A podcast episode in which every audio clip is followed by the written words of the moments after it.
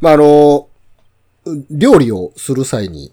うんまあ、時短メニューとか、まあ、作り方自体の簡略化みたいな、まあ、そんなレシピとか方法とか、もう世の中ですごいいっぱいあるじゃないですか。はい。はい。で、たまに見かけるのが、あの、スパゲッティとかも、あの、もうフライパンで麺自体を茹でてそのまま調理もすれば、鍋いら、いりませんよ、みたいな。あー、ありますねのありますね。で、まあ、スパゲッティだけじゃなくても、あの、そう、そうめんとかね。な、なんせその麺を茹でるときに、もう鍋で茹でてそれを調理するんじゃなくて、もうフライパンで全部調理しちゃいましそょう、のみままたいいっな。ちゃうっていうね。はいはい。あれ超むずないか って。なんかあれをすごい、誰でもできる簡単な作り方みたいな紹介してるけど、はい。むちゃくちゃむずいやんけっていつも思うんですよ。その、本当に料理をしたことがない人からすれば、うんフライパンに水入れて、沸騰させて、麺入れて、お湯がなくなってぐるぐらいまで茹でて、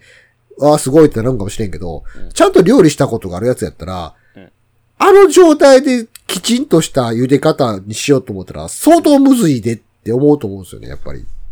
はい。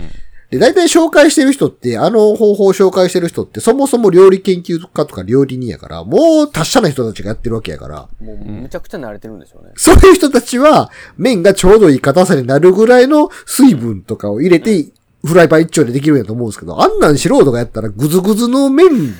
の食べ物ができるだけやぞと思って。どこでスパゲティなんか、ダルダルのになるだけやでって思って。そうあの作り方に関しては多分、もうほんまあの通りやらんと無理でしょうね。あの通りやったところでどうなんていうとかある。まあちゃんと普通に、普通に鍋で湯がけって普通に思うから。結ほんま局、その方が、あの、多分美味しくできるんですけどい。や、ほんとほんと。素人だからこそ鍋で湯がけって。ああのれフライパンだけでっていうのは騙されたらあかんぞって、いつも思うんですよ、あれ見てて。パスタにもよるやろしね。 水加減とかはね。そうそうそう。うん。